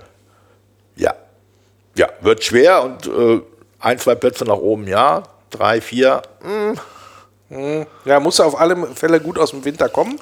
Am besten schon am Samstag gegen Mainz. Und äh, wieso die Gesamtmengelage ist beim VfW Wolfsburg, da haben wir mal drüber diskutiert hier im Wölfe Radio zum Auftakt des neuen Jahres 2024, wo ich natürlich allen Hörerinnen und Hörern ein gesegnetes und ein ja, gesundes vor allen Dingen wünsche. Diskutiert haben wir das hier mit dem Sportchef der Wolfsburger Allgemeinen Zeitung, Andreas Pallmann. Vielen Dank. Sehr gern. Kombinationsspiel. Und das Kombinationsspiel im Wölferadio, das erste im neuen Jahr, nicht zur Rückrunde, wie man es normalerweise hat, aber natürlich dann jetzt zum letzten Spiel der Vorrunde, wenn man so möchte, und was ausnahmsweise mal im neuen Jahr stattfindet. Das führe ich mit ja, einer absoluten Expertin für den FSV Mainz 05. Freue mich sehr, dass sie mal wieder zu Gast ist. Felicitas Boos ist da von meinen Mainzer Freunden. Grüße. Hallo, danke für die Einladung. Ja, da habe ich natürlich galant unterschlagen, dass äh, ihr den Hinterhof-Podcast, Hinterhof-Sänger-Podcast ja macht, ne? sozusagen. Wie heißt das richtig genau? So ungefähr, ne? Genau, die Hinterhofsänger. Sehr schön, genau. Wer mag, kann da gerne auch in Social Media Kanälen entsprechend folgen und auch gerne mal reinhören. Durchaus unterhaltsam, wenn es um den SSV, FSV Mainz 05 geht. Ja, und da frage ich gleich mal, wie ist denn so die Stimmungslage jetzt so nach dieser Mini-Winterpause beim FSV? Entspannter als, glaube ich, noch vor der Pause äh, und zumindest klarer. Also wir wissen auf jeden Fall jetzt, dass wir mit Jan Sievert äh, weitermachen, äh, dass unser bis auf weiteres Trainer äh, jetzt ein ja, für diese Saison auf jeden Fall und darüber hinaus bis 26 Trainer ist. Und ich glaube, das ist ähm, zumindest äh, stabil, also von der Stabilität her hilft das, diese Info zu haben.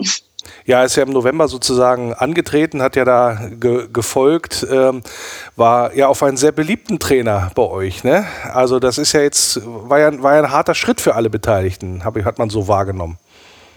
Ja, auf jeden Fall. Also ich glaube, es gibt keinen 05er, der sich nicht gewünscht hätte, dass es mit Bo äh, weitergeht. Aber es hat sich dann doch abgezeichnet, dass ähm, der Fußball, der unter Bo Svensson gespielt wurde, einfach sich nicht wirklich weiterentwickelt hat. Äh, aufbauend von der Defensive her äh, ging es ja immer los. Aber was uns fehlte, war letztendlich ähm, ein Offensivkonzept, was dahinter steckte und dass man aus eigener Hand eben auch Fußball spielt.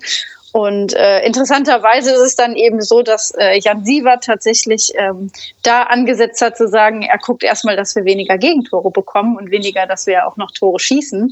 Aber das ist meine große Hoffnung fürs neue Jahr, dass äh, da wieder ein paar Tore dazukommen und dass es auf jeden Fall tabellarisch sehr viel besser wird. Gut, äh, höre ich schon so ein bisschen raus. Offensivfußball ist so ein bisschen, äh, da krankt so ein bisschen, ähnlich äh, wie beim VfL Wolfsburg, hätte ich jetzt fast gesagt. Aber da können wir gleich noch mal ein bisschen genauer drauf kommen. Würde aber gerne noch mal äh, bei diesem Trainerwechsel bleiben. Was ich ganz interessant fand, so war, dass ähm, Bo Svensson ja, ich sag mal, der hatte ja fast einen Heiligenstatus, nachdem er diese Mega-Runde da, glaube ich, hingelegt hat, äh, wo ihr da äh, eigentlich quasi in der Hinrunde abgestiegen seid und in der Rückrunde so dermaßen aufgeholt habt, äh, dass ihr dann noch die, die Klasse gehalten habt und so weiter. Und dann, ja, was ist denn dann passiert? Also was ist denn da, wie, wie, konnte man denn dann sozusagen wieder reinrutschen, so dass ihr jetzt ja wieder mit zehn Punkten dasteht nach 16 Spielen?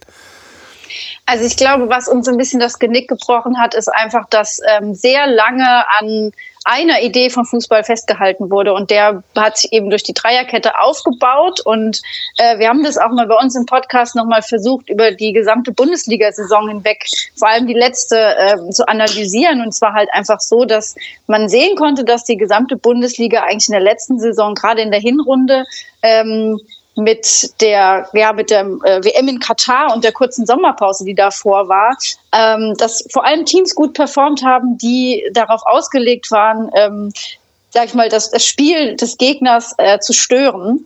Äh, und das ist zum Beispiel mit Union Berlin sehr gut passiert. Und das halt, war halt eine Art und Weise, der Fußball, der funktioniert hat, der kam uns da sehr entgegen, weil das halt eben auch was war, wie meinst du Zerstörerfußball, meinst du? Ja, ja, aber eben halt nicht so, dass es nur mit, äh, mit Fouls und so weiter geht, weil natürlich dann das eigene Spiel auch unterbrochen wird. Aber es, es war quasi wenig äh, Spielfreude da.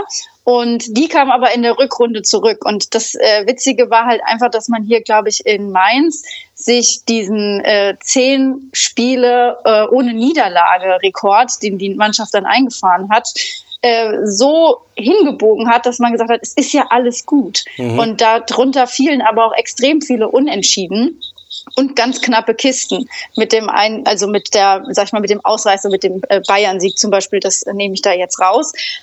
Aber im Prinzip hat das zu so einer ganz trügerischen Stimmung geführt, die eigentlich über den Sommer hinweg vermittelt hat, das, was wir machen, hat Hand und Fuß und das, was wir machen, hat Zukunft. Und das hat sich halt in der neuen Saison nicht bewahrheitet. Wir sehen in dieser Saison Teams, die aus eigenem Antrieb heraus guten Fußball spielen. Ich meine, Leverkusen ist da natürlich der, der Stern am Himmel. Aber äh, das ist halt eben nicht der Fußball, den man äh, bei Mainz 05 unter Bo Svensson gesehen hat und den man spielt.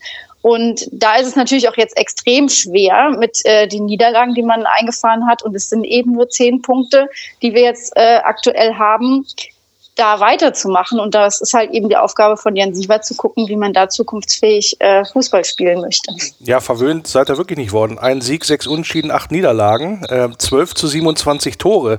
Das muss man mal so ein bisschen einordnen. Also mit zwölf Toren bist du, glaube ich, der zweitschlechteste Sturm der Liga. Äh, mit 27 Gegentoren, aber äh, ich sag mal, der VfL hat nur, äh, ähm, hat nur zwei weniger, glaube ich, bekommen. Mit 25 so. Also da ist man eher so im, im Mittelfeld der Liga aufbereitet. Das spricht so ein bisschen für deine Eingangsthese, ist krank daran, Tore zu schießen. Aber äh, habt ihr, seid ihr nicht gut genug besetzt vorne oder ist es tatsächlich nur die Spielidee? Ähm, ein bisschen von beidem. Also ich glaube, was, äh, was bei Mainz 5 dann zusätzlich noch reingeschlagen hat, diese Saison sind einfach unheimlich viele Verletzte. Also ich meine, ähm, wir haben viel noch, äh, wir haben noch nachverpflichtet, äh, gerade äh, Joschki Gilavogi kam ja auch noch zu uns. Ja, auf den komme ich natürlich gleich noch. ja. ähm, wir haben halt einfach mit zum Beispiel Nelly Viper, einen Langzeitverletzten, Johnny Burkhardt kam jetzt erst wieder zurück. Ähm, da fehlt uns einfach so ein bisschen Durchschlagskraft vorne.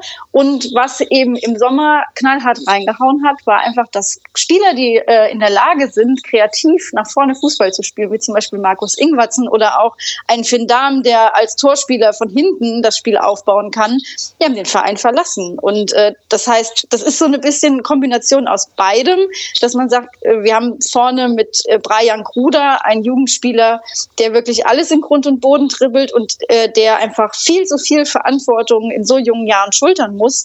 Ähm, neben dem steht ein Ajorg, der seine Form diese Saison immer noch sucht. Also es ist so ein bisschen eine gemischte Gemengelage und ja, beim, ich sag mal, wenn man hört, dass dann Martin Schmidt und Christian Heidel sich äh, zumindest bis letzte Woche noch darüber einig waren, dass es im Winter keine Neuverpflichtung geben soll, dann fragt man sich schon, wer letztendlich bei uns dann noch Tore schießen soll. Mhm, ja, das ist ganz interessant. Was auch ganz interessant ist, kommt natürlich uns wieder zu Pass. Äh, ihr seid unwahrscheinlich heimschwach. Also letzter in der Heimtabelle. Äh, auswärts lief so ein bisschen besser, wenn auch nicht viel. Aber grundsätzlich äh, ist das auch so, dass die Mainzer eher unterperformen, vor allen Dingen zu Hause. Woran liegt das denn aus deiner Sicht? Ah, ich glaube, das ist so ein bisschen, die Statistik ist ein bisschen geschönt, ähm, weil diese Punkte, die wir auswärts eingefahren haben, die sind vor allem unentschieden unter Jan Sievert. Und äh, der hat jetzt den äh, quasi den ehrenwerten Rekord, die meisten Unentschieden in der Fremde äh, im Verein. Das heißt, da konnte einfach mit dem Trainerwechsel wurden da zumindest äh, knappe Unentschieden noch eingefahren. Und deswegen sehen wir auswärts etwas besser aus als zu Hause, aber Siege sieht man als Mainz 05-Fan diese Saison, egal wo, nicht wirklich. Deswegen, ja. ich, ich hoffe, dass es dieses Jahr besser wird. Ja, darf gerne noch so bleiben am Samstag, dass es da, dass da keinen Sieg gibt. Äh, siehst du mir, glaube ich, äh, hoffentlich ein Stückchen weit nach. Ähm, aber lass mal einmal kurz noch beim, beim Trainer, beim neuen Trainer bleiben, Jan Sievert. Also ist ja jetzt ähm, für mich eher ein unbeschriebenes Blatt, muss ich ganz ehrlich gestehen. Ähm, der hat in seiner Vita was ganz Lustiges stehen. Und zwar wird er gelistet als Trainer beim FSV Mainz 05 glaube ich, vor, vom, vom 28.12.2020 bis zum 3.1.2021. Da war der schon, ist er schon mal als Trainer gelistet worden. Und da ich mir was hat er da gemacht? Das Flutlicht an über Silvester oder, oder so? Am Ende ist es aber dann doch äh, jemand, der äh, offensichtlich das Vertrauen kriegt von, von der Vereinsführung. Ähm, und äh, bei dir höre ich jetzt auch so ein bisschen raus, so verhaltener Optimismus, zumindest was das Thema Kontinuität ansteht, dass jetzt klar ist, dass er es weitermacht. Aber bist du auch überzeugt von ihm? Boah, das ist jetzt mies. Da zwingst du mich in eine Zwickmühle. Äh, also dieses kurze Intermezzo war tatsächlich die Überbrückungszeit, bis äh, klar war, dass Bo Svensson kommt. Mhm. Ähm, also da hat er schon mal äh, geholfen. Und wir kennen ihn natürlich auch als unseren U23-Trainer. Ähm, Und das war äh, tatsächlich hier in Mainz äh, eine große Diskussion, wen man da als Trainer äh, sehen möchte. Wir haben natürlich mit Benny Hoffmann in unserer U19 einen sehr guten Jugendtrainer, der jetzt auch äh, um Fastnacht rum äh, gegen den FC Barcelona in der UEFA Youth League spielt. Also wir haben schon ähm, einige Trainertalente bei uns im Verein. Äh, ich glaube aber, dass bei den Verantwortlichen vor allem die ähm, ja eigentlich dieses äh, dieses Einfahren von dann doch Punkten äh, vor dem äh, vor der Winterpause äh, dazu geführt hat zu sagen jetzt geht man mit Jan Siebert äh, weiter in die Zukunft. Und ich glaube auch dass die Aussagen die immer wieder von Martin Schmidt und Christian Heidel zu hören waren dass er bis auf weiteres Trainer ist äh, quasi jetzt umgemünzt wurden in einen sehr langlaufenden Vertrag bis 26 ich bin verhalten was äh, Jan Sieverts Idee von Fußball angeht, ehrlich gesagt. Also da wünsche ich mir als äh, Fußballexpertin und auch als Fan ein bisschen mehr Mut, weil das tatsächlich, also wir haben es auch vor der Winterpause uns nochmal angeguckt, es ist ein sehr konservativ positionsbezogenes Fußballspielen, was er spielen lässt. Und, äh, also leicht ausrechenbar, meinst du auch ein Stück weit? Ja, schon, schon in gewisser Weise. Also es ist ähm, ich, ja, mal gucken. Also ich glaube, da braucht es noch andere eigene Ideen, um ähm, wirklich nachhaltig äh, bei Mainz 05 besseren Fußball zu spielen. Aber äh, das wird, wird sich zeigen. Er hat ja jetzt auf jeden Fall tatkräftige Unterstützung bekommen in Form von zwei neuen Co-Trainern, nämlich ein, einmal Sion Hartung von der U17 und äh, Nico Bungert da ähm, bin ich einfach mal gespannt, was die Kombi äh, dann auch dieses Jahr liefert. Gut, muss man sagen, in der Historie hatte Mainz 05 ja durchaus ein glückliches Händchen, was die Auswahl von Trainer angeht. Ich denke nur an Klopp und Tuchel. Ja, das ist jetzt nicht so, dass da gar kein, äh, auch wenn es aus dem eigenen Nachwuchsbereich kommt, da gar keiner äh, entsprechend die Fähigkeiten auch entwickeln kann oder sich selber auch weiterentwickeln kann. Das äh, hat ja die Historie bei Mainz 05 bewiesen. Ähm, mithelfen am, an der Mission Klassenerhalt wird schwer genug. Ich glaube, der Platz 14 oder 15, 15 glaube ich, ist schon irgendwie sechs Punkte weg. Ähm, also es ist jetzt nicht ganz so einfach, da ähm, wieder, ähm, ich sag mal, Kontakt aufzunehmen. Da muss erstmal entsprechend gepunktet werden. Aber mithelfen soll dabei eine ja, unserer Vereinslegenden, möchte ich mal sagen, Josh Gilavogi. Ähm, wie ist er denn so in Mainz gelandet, aus deiner Sicht? Gut, also ich glaube, wir haben uns alle gefreut, äh, dass, dass wir von ihm tatkräftige Unterstützung bekommen und auch seine ersten Spiele sahen sehr vielversprechend aus, damals noch in der Dreierkette unter Bo Svensson, hat sich ja dann leider verletzt und es wird auch wahrscheinlich für den Samstag nicht reichen, was uns alle ein bisschen schmerzt, weil er doch neben Hanke Olsen, der äh, vielleicht zurückkehren wird jetzt am Samstag, aber doch einer der Langzeitverletzten ist und ähm, aus dem Trainingslager gab es aber gute Bilder. Also sie haben eifrig Uno gespielt und er hat sich, glaube ich, ganz gut in der Mannschaft eingefunden. Ähm, und wir warten darauf, dass er wieder auf den Platz kommt. Ja, also nichts anderes habe ich auch erwartet, weil Josh äh, ein feiner Kerl ist, muss man ganz klar sagen. Also menschlich, äh, gerade auch in diesem Fußballzirkus, eine sehr, sehr angenehme Erscheinung. Ähm, auch äh, wenn es wirklich richtig schlecht läuft, trotzdem immer am, am Lächeln, am Lachen, äh, am Scherzen. Also der ist, glaube ich, für das Thema Stimmung in der Mannschaft und äh, ich sag mal auch mit mit seiner Erfahrung mittlerweile mit seinen 30 Jahren unwahrscheinlich wichtig. Mich hat so ein bisschen gewundert, äh, weil der Kicker listet ihn auch als Abwehrspieler. Aber eigentlich ist er ja auch, auch bei uns äh, bekannt und auch groß geworden äh, als, als defensiver Mittelfeldspieler, als absoluter Abräumer. Wir haben ihn ja immer den Balldieb getauft, äh, so nach dem Motto. Das ist ja die, die Elster, der klaut ja mit seinen langen Gräten, klaut er ja fast jedem gegnerischen Mittelfeldspieler den Ball. Ähm, ist das, sind diese Qualitäten gar nicht gefragt, äh, was das angeht? Oder wofür habt ihr ihn überhaupt dann auch verpflichtet? Äh, genau dafür. Aber äh, tatsächlich ist es so, dass auch zum Beispiel ein Eddie Nilsson Fernandes äh, ein ähnliches Profil mit aufweist, der auch bei uns hinten in der Dreierkette spielt. Also ich glaube, die Idee ist einfach, von der Abwehr aus hinten das Spiel mit aufzubauen und das eben halt mit Spielern, die ein sehr gutes Verständnis dafür haben, wie du strategisch auch über das Spielfeld hinweg funktionierst. Und dann ist es eben ganz gut, wenn du so jemanden zentral hinten mit drin hast. Ja, wobei ich aus leidlicher Erfahrung auch sagen kann, so das Passspiel war jetzt nicht immer die größte Stärke von Josh, was das angeht. Also wenn ihr das äh, im Hinterkopf gehabt habt, dann äh, ja, weiß ich nicht, dann muss er sich noch ein bisschen weiterentwickelt haben, was das angeht. Aber gut, ähm, am Ende, wie gesagt, äh, würde ich natürlich äh, Mainz 05 den Klassenerhalt gönnen. Ich meine, Wolfsburg und Mainz sind ja nicht nur aufgrund des Ausspielspiels damals massivst verbunden. Ja, so das ist eine sehr gemeinsame Geschichte, aber auch dann jetzt mit durchaus äh, wie jetzt zur Verpflichtung mit Josh Gilavogi Spiel, wo ich nicht gedacht hätte, dass man den in der Bundesliga nochmal wieder sieht, weil er selber eigentlich gesagt hat, gegen Wolfsburg würde er nicht spielen. Gut, jetzt klappt es wahrscheinlich verletzungsbedingt nicht, aber ja, wir werden mal schauen letztendlich, äh, wie das Ganze dann am Samstag ablaufen wird. Womit rechnest du denn mit was für einem Spiel grundsätzlich? Also jetzt auch mit also, Hinblick auf Wolfsburg, wenn du so willst, also was, was wir so ja, abgeliefert haben bisher. Also mich, würd, mich würde einfach freuen, ähm, wenn wir ein bisschen ein anderes Gesicht zeigen würden als noch im letzten Jahr. Sprich, wenn wir die erste Viertelstunde und die letzte Viertelstunde nicht verschlafen, bin ich schon happy. Mhm. äh, und mit Blick auf Wolfsburg, ich denke, das ist, ist natürlich für Mainz 05 einfach schwierig aktuell. Ähm, und ich bin im Stadion und es wird arschkalt und ich hoffe einfach, dass sich äh, der Gang ins Stadion trotzdem lohnt. Ja, das äh, ja, wünsche ich dir natürlich nicht, sagen wir es mal so. Also das, du darfst da trotzdem Spaß und Freude haben natürlich, aber das Ergebnis sollte natürlich entsprechend in Wolfsburger äh, Richtung laufen. Aber natürlich, das wird, ähm, ist auch so meine Einschätzung, das wird kein Torfestival. Ja, also das glaube ich in der Form nicht, weil ähm, ja auch da der VfL sich durchaus defensiv stabilisiert hat, auch in den letzten Spielen. Ein sehr, sehr starkes Spiel vor der Winterpause gegen die Bayern gemacht hat. Also wenn wir so auftreten wie in der zweiten Halbzeit gegen Bayern, dann wird es für Mainz wahrscheinlich schwer schwer. Wenn wir so auftreten wie kurz davor in Bochum, äh, Augsburg oder in Gladbach, dann äh, wird es äh, auch problematisch für den VfL in dem Sinne. Und deswegen äh, ist so meine Hoffnung, dass ihr halt äh, eure Heimschwäche behaltet in dem Sinne.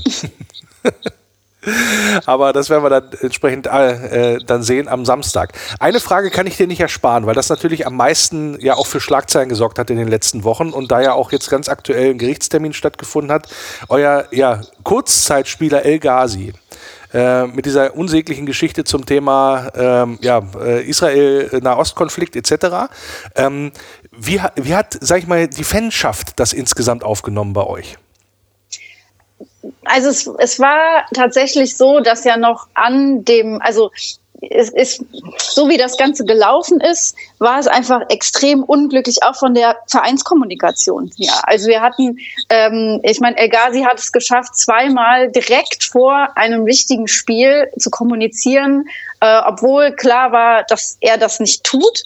Und ähm, die Vereinbarung, dass quasi seine Freistellung ähm, wieder aufgehoben wird, kam äh, sechs Stunden vor der Mitgliederversammlung im Oktober.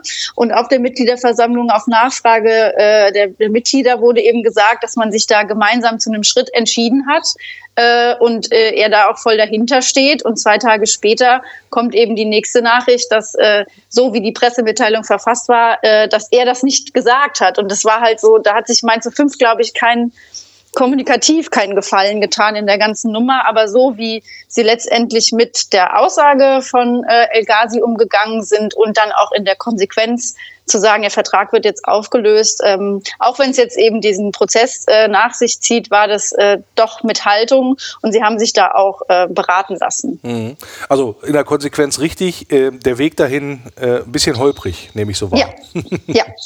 Gut, aber am Ende wird ja jetzt da ein Haken drunter gemacht, letztendlich auch, hat mich nur mal interessiert, auch wie gesagt, weil es ja so bundesweit Schlagzeilen gemacht hat, wie ihr das überhaupt in Mainz äh, intern betrachtet habt, das Thema. Aber ja, dann werden wir den den Herrn wahrscheinlich nicht mehr äh, in, im Mainz 05 Trikot sehen. Davon ist äh, sehr stark auszugehen. Und ähm, ja, würde natürlich trotzdem von dir gerne am Ende für jetzt den Samstag, um wieder in die Gegenwart da zurückzukehren, einmal wissen, was tippst du denn? Ich tippe ganz frech auf ein 1 zu 0 durch Brian Kruder. Ah, na gut, mehr, mehr, mehr Tore werden auch, glaube ich, nicht fallen. Obwohl jetzt im Testspiel gegen Schalke haben wir schon eigentlich äh, durchaus Offensivqualität ein bisschen besser in den, an den Tag gelegt. Äh, deswegen bin ich vorsichtig optimistisch. Aber ist klar, dass du da auf den Heimsieg endlich mal tippst.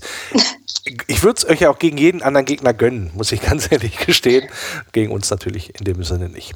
Das werden wir dann trotzdem beobachten am Samstag, wie der VfL Wolfsburg sich beim FSV Mainz 05 schlägt. Und darüber habe ich gesprochen mit Felicitas, Felicitas Boos. Sie ist vom Hinterhofsänger Podcast und Expertin für den FSV Mainz 05. Und ich danke dir recht herzlich fürs Gespräch. Ja, danke dir. Faninfos. Ja, da haben wir noch ein paar Sachen hier zu klären zum Thema Faninfos. Da hätte ich heute Folgendes im Angebot.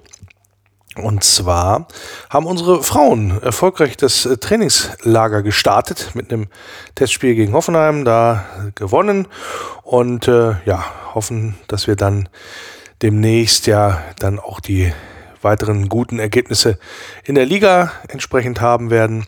Und äh, ja, sind ja auch ein paar Spiele auch angekündigt zum neuen Jahr, in Anführungsstrichen, die in der großen Arena stattfinden gegen Frankfurt und gegen äh, gegen Bayern natürlich. Und das wird sehr, sehr interessant werden.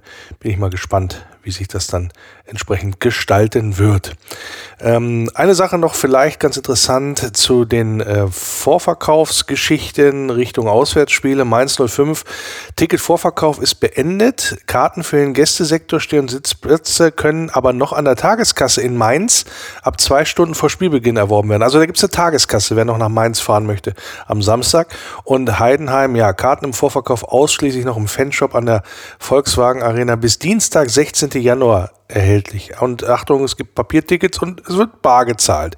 Ja, und je nach Verfügbarkeit dann noch an der Gästekasse in Heidenheim. Da gibt es dann wahrscheinlich im Anschluss nochmal Infos, dann vielleicht dann next week. Ja, und gegen Mainz 05 wird es natürlich auch Wölferadio Arena live geben. Der liebe Jan und ich sind im Einsatz und werden das erste Spiel des neuen Jahres entsprechend kommentieren durch die grün-weiße Brille und euch dann näher bringen. Hallo, hier ist Marcel Schäfer und ihr hört das Wölferadio. Ja, und damit sind wir am Ende mit dem Wölferadio für diese Woche, für die erste Ausgabe sozusagen im neuen Jahr. Ich hoffe, hat euch gefallen. Gab ein paar interessante Einblicke, gute Einstimmung auf die ja, kommenden 18 Spiele sind sie dann, bis dann im Mai endlich die Bundesliga vorbei ist oder bevor die EM losgeht, wie, ganz wie ihr das möchtet. Und dann hoffen wir, dass wir uns noch häufig hören in dieser Saison im Wölferadio. Wenn ihr was zu erzählen habt, beziehungsweise selber mal zu Gast sein wollt oder auch mal Feedback geben möchtet zur Sendung, gar kein Problem, über den Wolfsblog, aber auch natürlich über die sozialen Netzwerke.